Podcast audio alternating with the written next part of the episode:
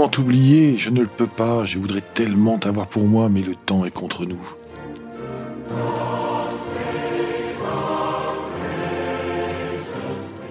C'est impossible. Victoria, un si joli nom pourtant. Victoria. Eh bien, dites-moi, Doc, je vous prends la main dans le sac, ou plutôt en plein voyage dans vos souvenirs, vous avez eu une aventure sentimentale avec la reine Victoria d'Angleterre à la fin du XIXe siècle. Ah, je le savais. Vous avez donc un lien avec la Royal Family? Ah ça, non. Autant choisir une qui est de la gueule. Il y a autant de chances de me voir mêlé à une cristallisation émotionnelle avec l'ancienne reine d'Angleterre que de me voir devenir archevêque. Je parlais de la de Dion Bouton Victoria. Tu ne vois pas? Euh, pas bien, non? Pouvez-vous m'éclairer de votre savoir? Eh bien, monte dans la DeLorean, je t'emmène voir par toi-même. Je place le convecteur temporel sur 1907.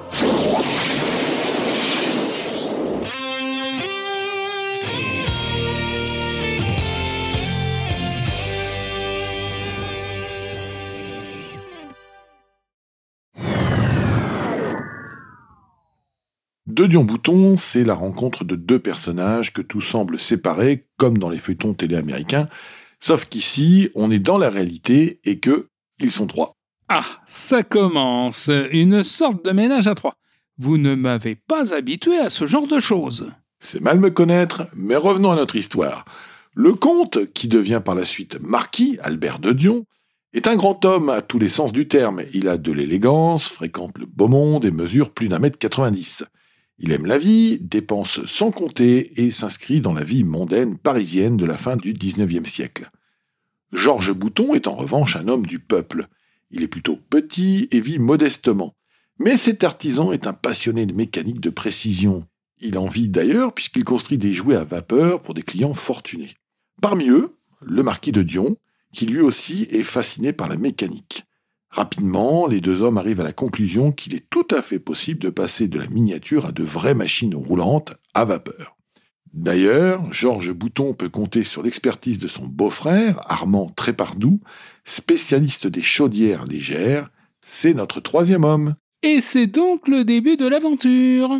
Oui, le trio concrétise sa soif d'invention en lançant dès 1880 des moteurs à vapeur d'excellente qualité, puis des tricycles et des quadricycles, toujours à vapeur, dès 1888. Le succès arrive très vite, presque trop même, puisque les finances du marquis ne suffisent plus. Il faut absolument une usine pour poursuivre l'aventure et répondre aux demandes. Une connaissance d'Albert de Dion, M. Chaumet de la Barre, en offre une à Puteaux, quai national, qui est devenu aujourd'hui le quai de Dion-Bouton. Cette fois, les associés de Dion, Bouton et Trépardou peuvent développer leur activité avec réalisme mécanique et standing. Une entreprise qui est désormais bien implantée. Pendant dix ans, ils vont produire des voitures à vapeur, mais Georges Bouton sent que le moteur à essence de pétrole est promis à un bel avenir. Du coup, il planche sur sa propre vision du moteur à explosion. Il est encouragé par De Dion, lui aussi convaincu de cette évolution à venir. Ce n'est absolument pas l'avis de Trépardou.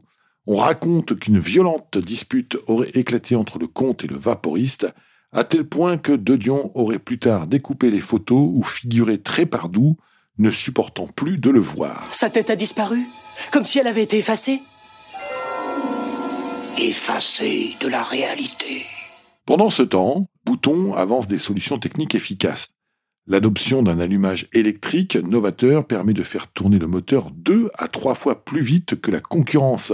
On parle de 1200 tours minute, voire même de 2000 tours, bien avant 1900. Georges Bouton continue ses recherches et développe en plusieurs années des moteurs monocylindres robustes et fiables, refroidis par air mais aussi par eau. Voilà de quoi intéresser les constructeurs français, mais aussi américains, ne voulant pas s'embêter la vie à élaborer leurs propres moteurs. Et cela fait bien les affaires du duo de Dion-Bouton. Il engrange ainsi des finances très utiles au renforcement de leur marque. C'est ce qui permet à la marque, justement, de s'installer durablement. Oui, euh, car en 1900, De Dion-Bouton était le plus grand fabricant d'automobiles dans le monde, avec cette année-là 400 voitures et 3200 moteurs produits. Elle va même créer le premier V8 de série au monde en 1910. Malheureusement, les associés ne voient pas venir la crise de 1929 et l'entreprise est sévèrement touchée. Elle s'en sort en abandonnant la production de voitures de tourisme et se repositionne sur le marché des bus et des balayeuses arroseuses jusqu'en 1953. Elle est rachetée une dizaine d'années plus tard. Parmi les modèles qui ont marqué cette belle aventure industrielle, on trouve ce fameux type AV de 1907. Au début du XXe siècle, Dodion Bouton est la reine des moteurs monocylindres, mais pour rester compétitive, la marque se doit d'explorer de nouvelles solutions. Et là encore, c'est l'imagination associée au savoir-faire qui permet d'accéder au succès.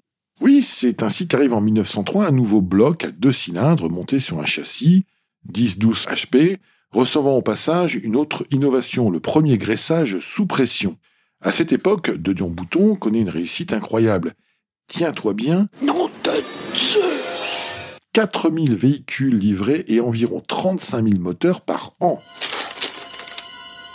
Oh là là Oh là là Oh là là Pour le comte de Dion, c'est aussi une sacrée revanche. Devenu marquis à la mort de son père, il se souvient des moqueries des proches et des amis quand il avait décidé de se lancer dans la construction automobile. Tu veux ma photo, banane? La famille de Dion avait même voulu le placer sous tutelle, sous prétexte qu'il dilapidait la fortune familiale. Ne ris pas, Marty, même les plus grands savants ont frôlé l'asile, je suis bien placé pour le savoir. Voilà ce qu'il moi Quelle ironie quand on sait qu'en 1903, De Dion Bouton connaît la gloire financière et un succès populaire indiscutable. La marque recrute des agents pour être présente dans la majorité des pays industrialisés. Mais dans cet esprit de développement, il convient de se faire connaître encore plus, et donc de faire parler de soi. Pas question pour autant de s'endormir sur ses lauriers, en effet. Dodion Bouton continue à engager ses véhicules dans les courses les plus prestigieuses. L'année 1907 est à ce titre impressionnante. La marque aligne deux voitures au départ du Pékin-Paris. Il ne s'agit pas vraiment d'une course, mais d'un raid destiné à prouver la suprématie des voitures automobiles comme moyen de déplacement. Seuls cinq équipages prennent le départ et quatre arriveront en France. Parmi eux, on trouve les pilotes d'Odion Bouton sur des petites 10 HP bicylindres type AW en carrosserie double phaéton strictement de série. Elle boucle les 16 000 km du raid en arrivant 21 jours après l'Itala du prince Borghese, mais l'exploit est bien là. La même année, De Dion Bouton engage une autre 10 HP bicylindres au départ du Paris-Rouen. Toujours habité par la volonté de marier performance et élégance, les associés alignent un superbe type AV en carrosserie Victoria. Au chronomètre, elle gagne l'épreuve facilement, devançant les 17 autres concurrents. Mais elle doit céder sa place au classement général, handicapée par une direction jugée peu performante. Et elle se classe derrière une Panhard et une Peugeot. Comme quoi, rien n'est définitivement joué en compétition. Mais revenons à notre sujet initial.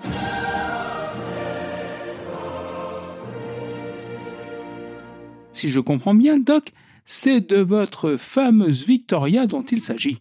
Nous y voilà en effet. Cette voiture semble tout droit sortie d'un conte des frères Grimm avec une ligne incroyable.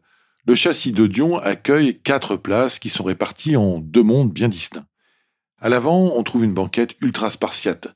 C'est en fait un siège pour deux personnes, très serré, rembourré en crin et qui donne l'impression d'être assis sur des noyaux de pêche. J'exagère à peine. La tenue des reins est inexistante puisqu'elle est censée être assurée par un minuscule tour de siège en fer. Le tout est posé sur un support en bois aux allures de coffre, je dis bien aux allures, car en fait il cache le réservoir d'essence auquel on accède en soulevant l'assise. Par contre, on a un vrai volant, un levier de vitesse, un levier de frein et même des pédales.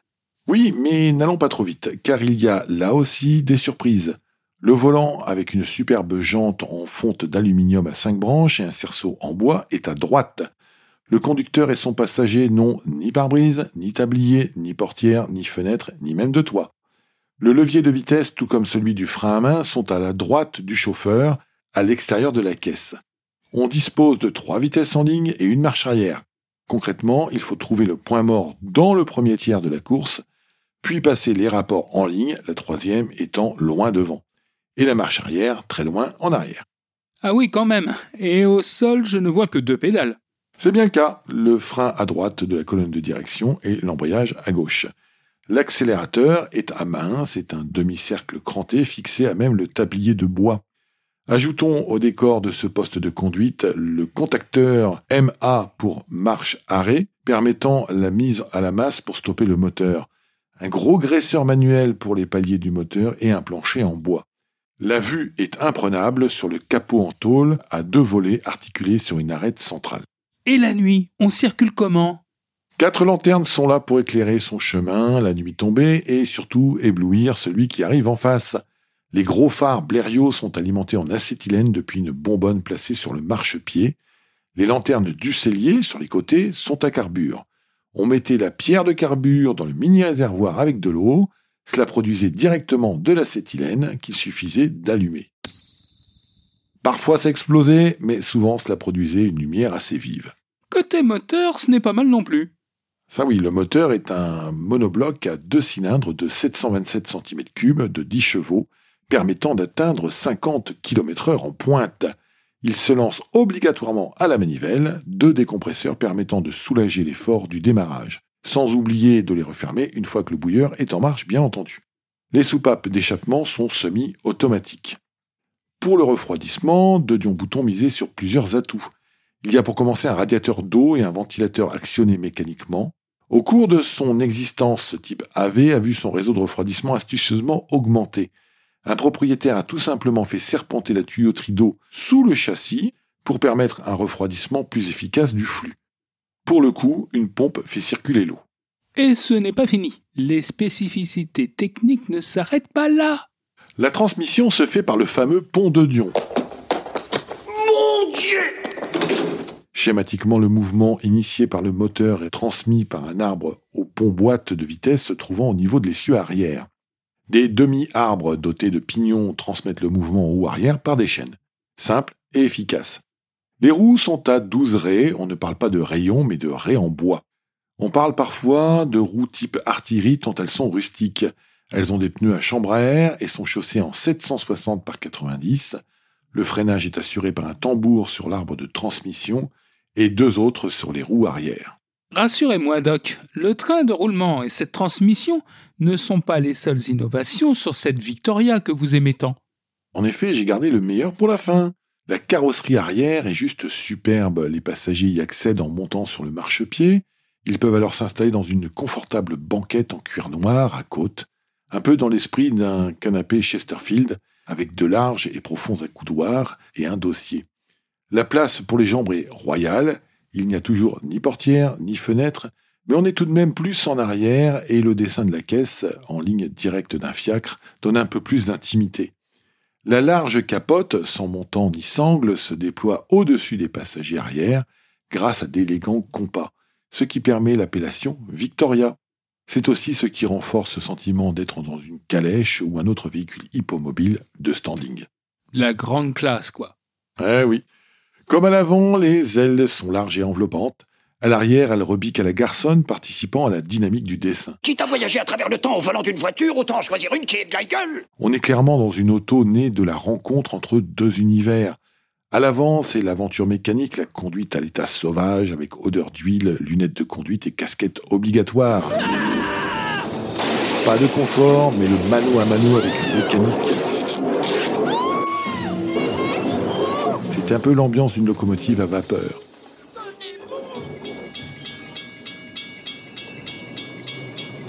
À l'arrière, on est dans l'esprit Pullman, confort, détente, balade. Je m'imagine volontiers conduisant cette machine, ma chère et tendre Clara à l'arrière, profitant de cette sortie à l'ombre d'un soleil d'été. Mais cela me montre quel gentleman vous êtes, Monsieur Brown. Oh, Emmett. C'est un rêve, cette voiture. Dites-moi, Doc, on sent que vous êtes vraiment séduit par cette magnifique Victoria. Oh que oui, parce que franchement, cette de Dion Bouton, Victoria, elle aussi, elle a de la gueule.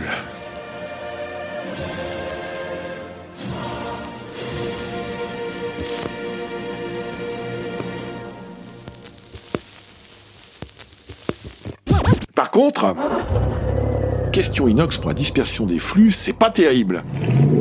La DeLorean est nettement plus adaptée pour le voyage dans le temps. De Zeus